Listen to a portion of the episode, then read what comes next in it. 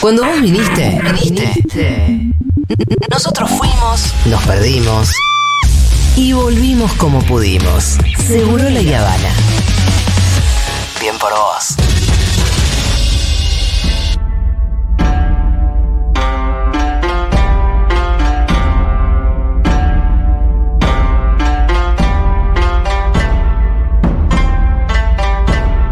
Estoy contentísima. Porque este es el momento en el que saludamos al señor Pablo Copari desde China. Bravo. En exclusiva para Futurock. Hola, Pablito. Ni hao. Ni hao. Fito, Julita, Pitu, ¿cómo va? Bien, vos, che. ¿Estuviste en la muralla? ¡Ey! Sí, estuve durmiendo en la muralla.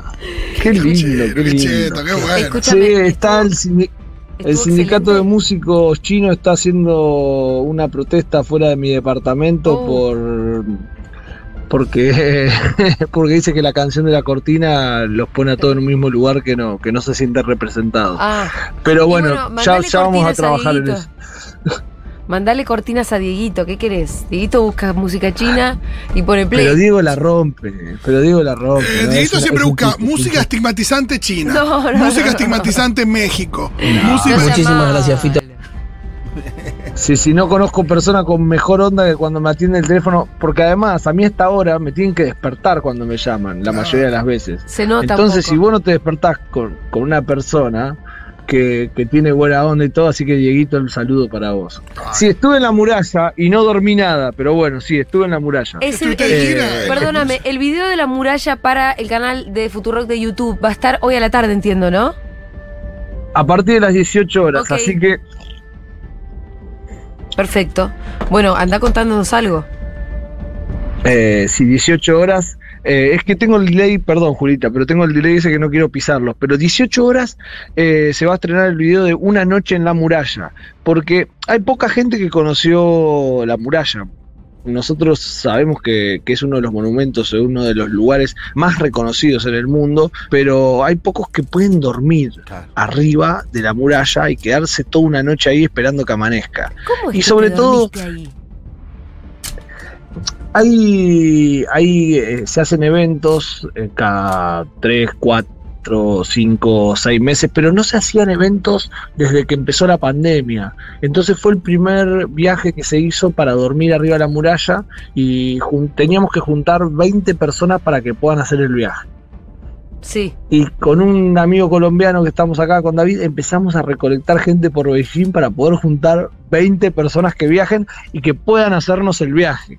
Eh, así que tuvimos que hacer como un poco de organizadores de viaje y empezar a trabajar un poco en, en el Ahora, RRPP. te hago una Juntamos pregunta. argentinos. Te hago una pregunta. ¿Vos dormís en un hostel arriba de la muralla? ¿Llevas carpas arriba Mm. de la muralla? No, van a verlo en el video, no saben lo que fue, porque, claro, ¿qué pasa? Esta gente que te ofrece el viaje, como siempre, te oculta algo, siempre hay Ah. algo que te oculta. La letra chica, la famosa Como letra el chica. Teto Medina. Claro, como el teto, ¿viste? El teto estaba en TikTok a full. No Sí. sé si ustedes lo usaban, lo, lo, lo, lo- No, lo no- no en uso Sí, sí, TikTok. yo lo veía mucho, sí. Claro, bueno, era como un tipo que, viste, que estaba muy, muy presente. Bueno, esta gente también, muy presente con el tema de vamos de viaje, vamos de viaje, pero claro, nunca nos explicaron algunas cosas que eran claves. Por ejemplo, para subir son, en principio me habían dicho 30 minutos, Sí, trepando para llegar a la, a la cima donde iba a dormir. sí. Lo que fueron 30 minutos era hasta el primer, hasta la primera etapa que había un trencito que te cobraban para poder llegar hasta arriba. O sea, Ajá. después tu- tuvimos que caminar 40 minutos más. ¿No te tomaste el Eh, trencito? entonces en total era un montón. Es como en Kung Fu Eh. Panda cuando Po sube las escaleras al templo. No sé si la viste, copa, pero. que Sí, es- sí, sí, sí, sí, sí, sí, es una locura. sí, sí. Bueno, que nunca llegaba, nunca llegaba. Pero hay una, una parte que era muy graciosa que nosotros no sabíamos, pensábamos que, claro, cuando llegábamos iban a estar todas las tiendas armadas y íbamos a dormir ahí, porque era un, un programa. Mucha, mucha expectativa tenías igual, ¿eh? Yo tenía esperanza, Pitu. La esperanza es lo último que se pierde, porque Claro, ya claro. somos argentinos, o sea. Sí, sí, sí, sí, sí. A ver, eh, ¿y qué pasa? Cuando llegamos ahí al, al estacionamiento, porque era un predio, eh, había una pila de carpas, de bolsa de dormir, de aislante, de, de todo. Entonces ellos nos habían avisado que nos vayamos livianos, nosotros nos teníamos que quedar un día. Eh, entonces llevamos para comer la mañana, el mediodía, la tarde, la noche, para poder tomar algún aperitivo de noche durante la noche y para el otro día desayunar. Entonces veníamos con las mochilas cargadas, claro, tuvimos que llevar las carpas, tuvimos que subir las carpas, los aislantes, Y sí, pero- la bolsa de dormir y, toda la comida. ¿Y eso cuánto tiempo? ¿Los 40 minutos que faltaban? No, los, los 30 más los 40. Los bueno, no es tan grave, compadre. Estás en la muralla china. Pero a nivel camino del Inca, ¿cómo que? eh, eh, eh, ¿Medio heavy o cómo? Son, eh, lo- lo- el, el peor problema que tiene la muralla es que, como todos saben, se hizo antes de Cristo, se empezó a hacer. O sea, es, una, es, algo muy... Claro. Entonces, el tema de, de- de- de la, de la similitud entre escalones no está bien Ah, calculado. Entonces tenés un escalón de 30, uno de 50, uno de 20, uno de 15, uno de... ah, Es como muy Ah, eh. En diferente. eso es más como el camino del Inca. Claro. Claro, yo no lo conozco al Camino del el Inca, camino del Inca pero es muy irregular debe- y eso te mata. ¿Cómo terminaron esos gemelos? Eh, no, no, no, no, no, desde ese día no, no caminé más, Ah. estoy tirado acá en el colchón. no, hubo gente que no llegó, Mirá. Ah, mirá. Ah, no, que- ¿Realmente? mirá que loco no llegar, Eh, ¿eh? No, bueno, también tiene que ver con, la, con, con- con las ganas que tenés de llegar, porque si te dicen que a mitad de camino hay un carrito de 180 yuanes, eh, te subís al carrito y listo. Es más, yo había estado en 2018 y no había llegado, pero no a dormir, sino que no llegué a la, a la punta, porque dije, ¿para qué voy a llegar a la punta? Ya estoy a mitad, veo lindo todo, no voy hasta arriba. Eh, entonces no- no- nos fuimos a dormir. La verdad que es una experiencia increíble. Es como difícil recomendarlo como algo turístico porque estamos muy lejos. La verdad que es como. Y no es fácil de hacer lo que estoy viendo. Ah. Perdón, lo que estoy viendo. No, no es fácil hacerlo. No, es, No, re- es es más. un quilombo. no- Vos porque estás en esa comitiva, pero es re difícil. No, lo hice por fuera de la comitiva. Eso Ah. fue lo más flashero. Lo armé yo con otro, co- con otro compañero. Ah. Porque yo sabía, tenía la idea. Hay un, ha- había un compañero de Telam que se tuvo que volver a Argentina, que se llama Fernando, que lo- yo lo venía viendo en, en- en algunas fotos de Instagram o de cosas que seguía. Entonces empezamos a ver y decimos, esto lo tenemos que hacer porque esto va a ser la historia de nuestra vida. O sea, va a ser algo que nosotros tenemos que lograrlo. Sí. Entonces empezamos a averiguar con gente que vivía acá cómo se hacía. Dice, hay una sola empresa que lo hacía antes de la pandemia. Entonces llamamos a la empresa esa y nos dice, mira, no lo hicimos nunca, pero si juntás 20 personas, que es lo que decía hoy, Sí, lo lo vamos a hacer. Y juntamos, además de las 20 personas, no solo eso, sino que empezamos a reunir argentinos que no se conocían entre ellos, que vivían acá en Beijing, que por ejemplo los conocía yo, pero no se habían visto nunca ellos. Entonces hicimos como un grupo de argentinos que nunca se habían visto en Beijing. Mirá. Eso fue flashero. ¿Y eso se Eso llevaron bien? flashero. ¿Se gustaron entre sí? Sí, se gustaron entre sí, ahora el sábado nos vemos de nuevo. Ah, se armó. Viste que a la Argentina le Pablito, gusta eh. eso. Sí, sí. No, sí, se armó. se A mí me, a mí me presentas un argentino en el extranjero y yo me hago la que no hablo, hablo español. Le digo, no hablo español. Bueno, eh, ¿sabes qué pasa? Que acá no habla nadie español. y esta gente hace 10 años que está. Y hay veces que necesitas un poco de que te entiendan un chiste rápido, de sí, que no total. tengas que explicar dos veces las mismas Puede ser, cosas. puede ser. Y, y- y creo que, que- que viene por ahí. Obvio que esta gente yo creo que se estaba esquivando hasta que llegamos nosotros, que que somos como, eh, nada, que estamos por un tiempo y que queremos juntar gente. Eh, yo si me quedo acá capaz que tampoco. Y la muralla está espectacular, ¿no? Sí, la muralla es una locura. Sobre todo, uno no se da cuenta a veces de- de- de- del espacio que está habitando, del espacio que está pisando, con toda la historia que tiene. Está muy hecha para el turista, porque es una zona donde no, no es libre, pero, pero, pero, a la noche nos fuimos a lugares que no se podían entrar, que, que, empezás a saltar cositas, y la muralla se empieza a transformar en la verdadera muralla china, en la cual hay escalones que están rotos, pedazos que están perdidos, eh, y eso fue como lo más divertido del viaje, y sobre todo eh, poder ver cómo se construyó eso en esa época, o sea, es medio como, bueno, pasa con, Con las pirámides México, pasa, ¿no? en diferentes lugares. Sí. Claro, con las pirámides. ¿Cómo se construyó? ¿Cuánta gente se murió? ¿Cuánto, ¿Para qué la hicieron? ¿Qué pasó? Como que hay un montón de preguntas que realmente hoy queda como un monumento, como una de las siete maravillas de- del mundo, pero se pierde un poco eh, la dimensión cuando uno está arriba. Yo tuve la suerte de que llevé el dron, y lo van a poder ver en el video, porque Oh. pude volar por todas las partes que quise. Eh, y fue la primera vez que pude usar el dron acá en China porque están prohibidos. Acá no- en Beijing, por ejemplo, yo no lo puedo usar al dron. Claro, no puedo claro. levantar vuelo directamente, está trabado. Eh, y, y me volví loco. No, no, no. te- hay unas imágenes en el video este que van a ver. Eh, se cuenta un poco todo el trayecto y todo lo que nos costó llegar hasta arriba. Pero lo más flashero es eh, ver desde el cielo dónde armamos el campamento. Claro. Dónde, se- dónde se armó el campamento. Bueno. Eso, eso estuvo, estuvo bien. Y sobre todo que había gente de todos lados. No era que después, a partir de que juntamos este grupo, se empezaron, abrieron el grupo y empezaron a convocar otras personas. Y había, bueno, había gente de Francia, había gente de, de Nueva Zelanda, se armaron, se ¿y te armó un pudiste equipo. dormir? No, que voy a dormir, Juli. Hicimos una fiesta a la Ah. noche. Estoy en la muralla. Me voy a acostar a dormir. Ni loco. Por eso te preguntaba. Me imaginaba, boludo. ¿Qué, ¿Qué? te vas a dormir? No, no durmió nadie, no durmió nadie. Es más, Ustedes para el pedo Hicimos- subieron la carpa. Al entonces. pedo subir una carpa. Puteaste por subir la carpa, todo. Y... No, porque la carpa la dejamos para eh, dejar las cosas adentro y que no se humedezcan. Ah, está bien. Igual está bien Bueno, armar la también si carpa. había, sí, había, no, y si había una onda con alguien, también Y- está buena la carpa. Porque además está bueno decir, bueno, También, claro. yo sé que si de pronto me desplomo del cansancio, tengo donde Sí, caer. sí, sí, no está en No es lo mismo que ir directamente a. No, y por ahí cuando llegaste, sí, te tiraste un ratito en la carpa, eso me imagino, tampoco. O ya se pusieron a Mirá, armar Campari. Para, para los que no me conocen, mido 1,87.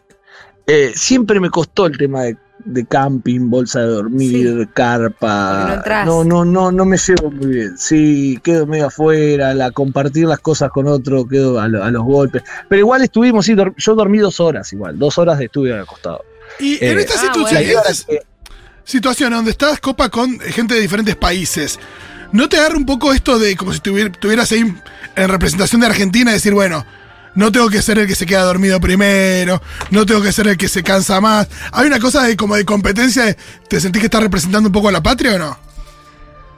Obvio. Más bien. Sobre todo porque yo soy maradoniano. Claro. Escucha. eh, primero que está, ah, eh, bueno, justo eh, había un español que se llama Muniz, que es un escritor que es bastante conocido en el ambiente literario español y Ajá. está justo en China haciendo una maestría. Entonces sabía mucho de Argentina, había vivido en Argentina y era como todo a prueba del argentino. Uno. Sí. Era como, bueno, el argentino tal cosa, el argentino tal otra.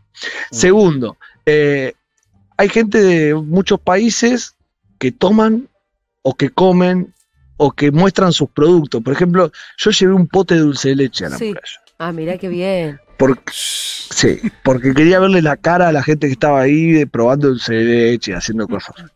¿Qué les pareció Después dulce de pasó un leche a los momento- extranjeros? Tengo unas tengo cosas muy, muy lindas. No están en, lo, ¿Va a lo estar del en el dulce de leche no está ahí. Ah, ¿eh? No, lo del dulce de leche no, pero ¿por qué? Porque fue en un horario que yo ya no grabo. Hay horarios Ah. en los cuales tengo que dejar de grabar, pero por una cuestión de, Preservación. De nada. Sí, de, no- de- de- primero de luz, Ah. Fito, digamos que de luz. De luz, de luz. No, no, pero el, el tema es, es que, que no podés estar grabando todo el día y haciendo, la verdad, te perdés miles de cosas. Son lugares que están para grabar todo, todo el tiempo, está Claro. para ir con un equipo de grabación y para quedarse ahí. Yo soy ando solo, dando vueltas, a veces me pierdo muchas cosas. Pero bueno, ver el amanecer a las 5 y 20 de la mañana, levantado, mirando cómo amanecía, llegamos a ver el atardecer. eh, la verdad que fue increíble. Pero como experiencia personal te lo digo como decir, che, dormí en este monumento. Es más que nada eso, porque después dormí en un campamento en una altura, en una Claro. montaña. Pero te levantás y, y ¿qué tiene? Viste que a veces uno ve la figurita, por ejemplo, a mí me pasó una vez con la Torre Eiffel. Yo veía la figurita de la Torre Eiffel. Y veía el dibujito, toda la Sí. vida vi el dibujito. sí. Y cuando lo ves en persona, es como que ya seguís viendo el dibujito. No, de, no puedes dejar de ver la realidad, porque no puedes darle la magnitud que le tenés que dar. Eh, Igual y esto pasa la, un poco aquí. Era, la Torre Eiffel, eh, estar ahí abajo, viste que es inmensa. Es bastante impactante. claro, pero no dejas de ver la figurita, porque sí. es como ver la cara de lo que vos viste toda la vida. En cualquier libro, en cualquier lugar, es como algo tan conocido que lo tenés dentro de tu imaginario. eh, ¿fuiste también a algún otro monumento grande tipo, fuiste a la Ciudad Prohibida? Sí, hay, yo siempre digo que para mí hay dos lugares en China. Cuando yo, yo vine a China en, prim- en el primer, el primer, la primera visita que hice fue en 2018. Y creo que también tiene que ver por dónde vengo yo. Yo vengo de una familia de laburantes, ¿no? Vengo de Sí. una familia, mi, mi viejo es mecánico, mi mamá es manicura, y yo nunca flashé que iba a estar en China. Y tampoco flashé que iba a viajar. O sea, porque mis viejos no viajaron, mis viejos no tuvieron carrera universitaria y no pudieron andar por ningún lado, y yo nunca tuve ese sueño de viajar. Entonces, cuando vine por primera vez a China, me pasó algo que fue muy loco, que era la primer, el primer mensaje que mi cabeza me tiró al corazón y a, y a- y a mi pensamiento fue disfrutar todo porque esto no lo vas a volver a ver nunca más. Sí, sí. ¿Viste? Como ese, che, tuviste una suerte bárbara, esto te pasó porque tuviste suerte. Sí. Entonces, sí, viste que creo que nos lo meten de nada, los que no somos de clase acomodada o no somos de algún lugar que, que, por ahí está acostumbrado a eso, siempre cree que es la última vez que le va a pasar algo bueno. Y, y me pasó con la ciudad prohibida. La ciudad prohibida es uno de los lugares más importantes que tiene China, sobre todo ahora. Para que ustedes se den una idea, toda la zona de la ciudad prohibida y lo que es Tiananmen, que es la, la plaza del pueblo, la plaza, una- la plaza más grande del mundo, eh, es todo con policías alrededor, es como todas militarizadas, es un lugar eh, extremadamente con seguridad que no puedo explicarlo con palabras, creo que lo tendría que grabar y mostrar en el video, decir, che, hay como corralitos que cierran y abren las calles para que vayan fijándose qué gente hay, cámaras por todos lados, bueno, fui- me tocó, la primera vez que fui me tocó ir y de una manera totalmente diferente porque entré como, como una, como una co- comitiva, eh, es el Palacio Imperial donde estaba el emperador, donde estuvieron los emperadores de la dinastía Qin. Pero fíjense esto, es la ciudad prohibida porque no podía entrar el pueblo ahí adentro. Ah, Claro, era solo del emperador. Claro. Y el emperador, por ejemplo, había emperadores que tenían, por ejemplo, más de 3.000 mujeres. a la mierda. Entonces vivía el emperador con sus 3.000 mujeres, más los súbditos que serían como los gobernantes que estaban con él, los funcionarios. Y tiene diferentes lugares en los cuales uno se, un, un espacio era para reunirse, el otro espacio era para los mitines de, de fiesta, el otro espacio era para firmar contratos, el otro espacio era para que vivan los hijos bastardos, y así va cambiando y va, va teniendo diferentes lugares. Ya tengo ese video armado y va a ser el video que salga después de la muralla. Ah, perfecto. Eh, el de la ciudad prohibida. pero mujeres que es tipo un sí, gran de- Rex. el, de la, el de la ciudad prohibida, sí. ¿Cómo, Fito? No, que 3.000 mujeres que es el gran Rex. ¿Cuántas? Digo, Sí, lo que lo loco es cómo, Es un gran Rex de Arjona. claro, cómo, Claro. claro, sí, sí, sí, cómo vive, cómo vive eso, cómo viven. Sí. Yo explico un poco que tenían casas para las favoritas, casas para la, la emperatriz era la emperatriz igual, Claro. era la mujer del emperador. Pero después había un montón de gente eran, nada, no eran monogámicos. Directamente, pero Evidentemente. 3.000 era un exceso, era un exceso. 3000 Era un es una bocha, Era un boludo. exceso. Escúchame. Bueno, y hay ahí un, sí. sí. No, no, seguí. No, y hay ahí un ejemplo que es como el de. Yo le digo, estaba con una guía y le digo, pero bueno, estaba lleno de esclavos, ¿viste? Como, está lleno de esclavos, esto lo hicieron todos los esclavos. Sí. No, me dice. No, no, no, no. La forma de ver vos los esclavos es diferente, porque acá, si vos te decían que ibas a honrar al emperador, eh, era un orgullo para vos trabajar para el emperador. Y me contaban toda la historia de la gente que trabajaba para el emperador. Y cada latigazo era un orgullo también que te lo pegara. Ahí está, la, ¿viste? Es una locura. Cómo, cómo uno ve las cosas a veces es, eh, es, mu- es muy flasheado. Entonces, visité esos dos lugares y me di cuenta un poco de de esto que a veces nos meten en la cabeza, decir es la última que lo disfrutás, es la última vez que lo Sí. ves, esto no, no, te- no- no es para vos, y yo lo, lo- lo pude ver dos veces, lo pude disfrutar y, y pude vivir un poco lo que es estar en el otro lado del mundo, Mm. tratando de, de- de entender por qué uno está del otro lado del mundo.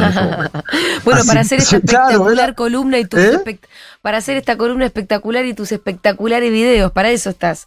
Em, Sí, sí, sí, sí, sí. quiero saber otras cosas. Vos me pusiste, escuché el programa, Pis de cuclillas, ¿cómo es el baño en China? Ah, hay algo hermoso acá que no es tan hermoso. Bueno, el otro día hablamos de la- cómo extrañamos el video. Sí, Acá hay muchos barrios que tienen baños comunitarios y hay muchos baños públicos. Una de las cosas que tienes es que vos acá en China podés hacer una cuadra y siempre te dice eh, toilet, eh, public toilet y te vas a un baño público y entras. Lo loco es que no usan inodoro. En la mayoría de los lugares se usa el, el, el excusado ese que teníamos cuando yo en el campo. Claro, eso, se usa eso. No hay bidet. Claro. Y vos decías de, de- claro, no hay bidet, no hay, no hay inodoro, Inodoro. perdón. Entonces, eh, lo más flashero de eso es que tampoco hay puertas. No, no, eso es re loco. ¿En serio? Claro. Entonces vos entrás y entras al baño a hacer pis, por ejemplo, y te vas al, al pero atrás tuyo tenés un chino haciendo caca Claro. con el celular y te mira y te dice, ni hao. Y, y- y- ni hao, ni hao, ma, pum. Y estás charlando con un chabón que no conoce que está cagando en el baño público. En cuclillas. En un En agujero. Un agujero. Eso es increíble. ¿Y a vos nunca te dio? ¿O si el baño tiene que estar vacío? ¿Cagaste en un baño público? ¿Te da no? pudor o vos realmente ahí empezás a formar parte de esa cultura y te chupa un huevo? No, yo ya está, me parece que creo que me- hace dos meses que estoy acá ya, pero no. Trato de cuando está alguien cagando no entrar primero, Ah. pero por una cuestión de que me da, me da un poco de cosita, la verdad. Pero uso poco el baño público porque también hay otro, otra cosa que es importante. Vos acá entras a un restaurante y no te dicen que no puedes entrar al baño, Claro. Listo. Claro. ¿entendés? Y acá entras a un restaurante, hay otra cosa que es más flashera todavía. Vos acá venís a un restaurante y esto, puedes traer tu co- comida, puedes traer tu bebida. ¿En serio? ¿Cómo? Vos venís con un amigo ¿Y para a qué vas al comer restaurante? Porque, porque no, se, no es abusiva la sociedad. Porque hay cuatro comiendo y llega un amigo y se pone a comer. O por ejemplo, a mí no me gusta la bebida de un restaurante, me compro un té enfrente y vengo y pido la comida y me tomo el té. Buenísimo. Banco mil. Porque no es abusivo, me gusta. Estamos Hay lugares que lo hacen con el vino, eh, no acá, pero yo lo he visto Sí, afuera. pero te cobran el descorche. Se te cobran el desco- Exacto, sí. Acá no te cobran nada. O sea, vos entras a un restaurante, entras a un restaurante y, y es, hay otra cosa que, que es más flashero. Hay bares que no Sí. venden comida, venden solo cerveza. Sí. Y vos te podés pedir el delivery al bar. Ah, Buenísimo. Buen crossover. sí. ¿Entendés? Te tiré ahí una, una, hay una, hay un- hay una punta de negocio. No, venden solo, venden solo cerveza. Y por ejemplo, te cobran la cerveza un poquito más cara, sale un poco más cara que en otros lugares, pero tenés los deliveries para que te lleven la comida. Y entonces están todos con sus bolsitas de diferentes comidas, charlando. Y, o por ejemplo, hoy nosotros éramos tres. Uno quería comer unas hamburguesas tipo chinas que hay, yo quería comer un banh mien, que es como un fideo frío con pasta de maní, y el otro quería comer una sopa. Y había cuatro restaurantes, elegimos la mesa de uno adentro y, el- yo me pedí el banh mien, me quedé ahí y los otros cayeron con la comida del otro restaurante. Mirá. Y no pasó absolutamente nada. Eh, eso está, es divertido en el sentido, divertido, es, es práctico, práctico porque además no, no te genera al, al- empresario, si no hay abuso, no le genera pérdida. El tema es cuando hay abuso. Porque yo, si me decís con eso, me junto con mis amigos siete horas ahí y no solo me llevo eso, sino que me llevo un cajón de birra abajo. ¿entendés? Pablito, bueno, hay un montón de temas que siempre nos quedan afuera. Eh, hablamos el jueves que viene. Sí, mira, quedó toda la mitad, así que estamos bien. Hoy, hoy, pará, una cosa más. Hoy fui a jugar a un juego que, te lo cuento la semana que viene si quieres, pero era eh, que solo jugaba con mi perro, pero parece que acá está de moda. El frisbee. Sí, flashero, Wow. muy flashero. ¿Por qué flashero? Deja suspense. Porque se juega como el fútbol, como el fútbol americano. O como el fútbol. Ah, Wow, hay que más como el fútbol americano. pero que juegan tipo dos equipos de. Lanzan el frisbee para Son- adelante y tiene que uno corriendo a agarrarlo, algo así. Sí, sí, sí, y no te puedes, eh, y cuando vos agarras el film no puedes correr, me- o sea, me dieron una clase, fui a las 8 de la mañana y volví a las 6 de la tarde, y estuve todo el día entrenando frisbee, o sea, mandé un video a, la- a la- a la productora ahí porque fue muy Ya gracioso. está subido Me redes. llevaron a las 7 de la mañana Wow. y entrené frisbee todo el día, me explicaron las reglas y es un deporte que está de moda acá y es un deporte que tiene un origen igual eh, estadounidense, pero uno juega en la playa, juegan cosas, no, estos son equipos que se enfrentan, salen desde las puntas corriendo, tiran el frisbee, lo van agarrando, se lo van pasando uno a otro. Cuando lo tenés no te puedes mover. Eso me encanta. no te puedes mover y ahí estirás al otro, tirás al otro y así tenés que ir avanzando hasta llegar a la otra punta. Y al que se le cae pierde la posesión. No, es que lo que es claro, el que se le cae lo deja ahí y la agarra el otro equipo. Perfecto. Es muy divertido. Me divertí muchísimo. Eh, eh, arroba el copa, ahí lo pueden ver, tengo videos. Y voy a subir más. Copa, cuando vuelvas podemos armar, el- vamos a, lo- a los lados de Palermo y armamos. Yo estoy para el pique corto, no sé cómo estás vos para el lanzamiento, pero te puedo enseñar, Fito, no hay problema. Me gusta. Muy bien, los videos los ven entonces en arroba el copa o bien dentro de un ratito también en nuestro propio Instagram. Parece ser que está llegando material de Pablito Copari corriendo detrás de un De un disco de un frisbee. Bueno, Pablito, hasta el jueves. Chau. Abracito.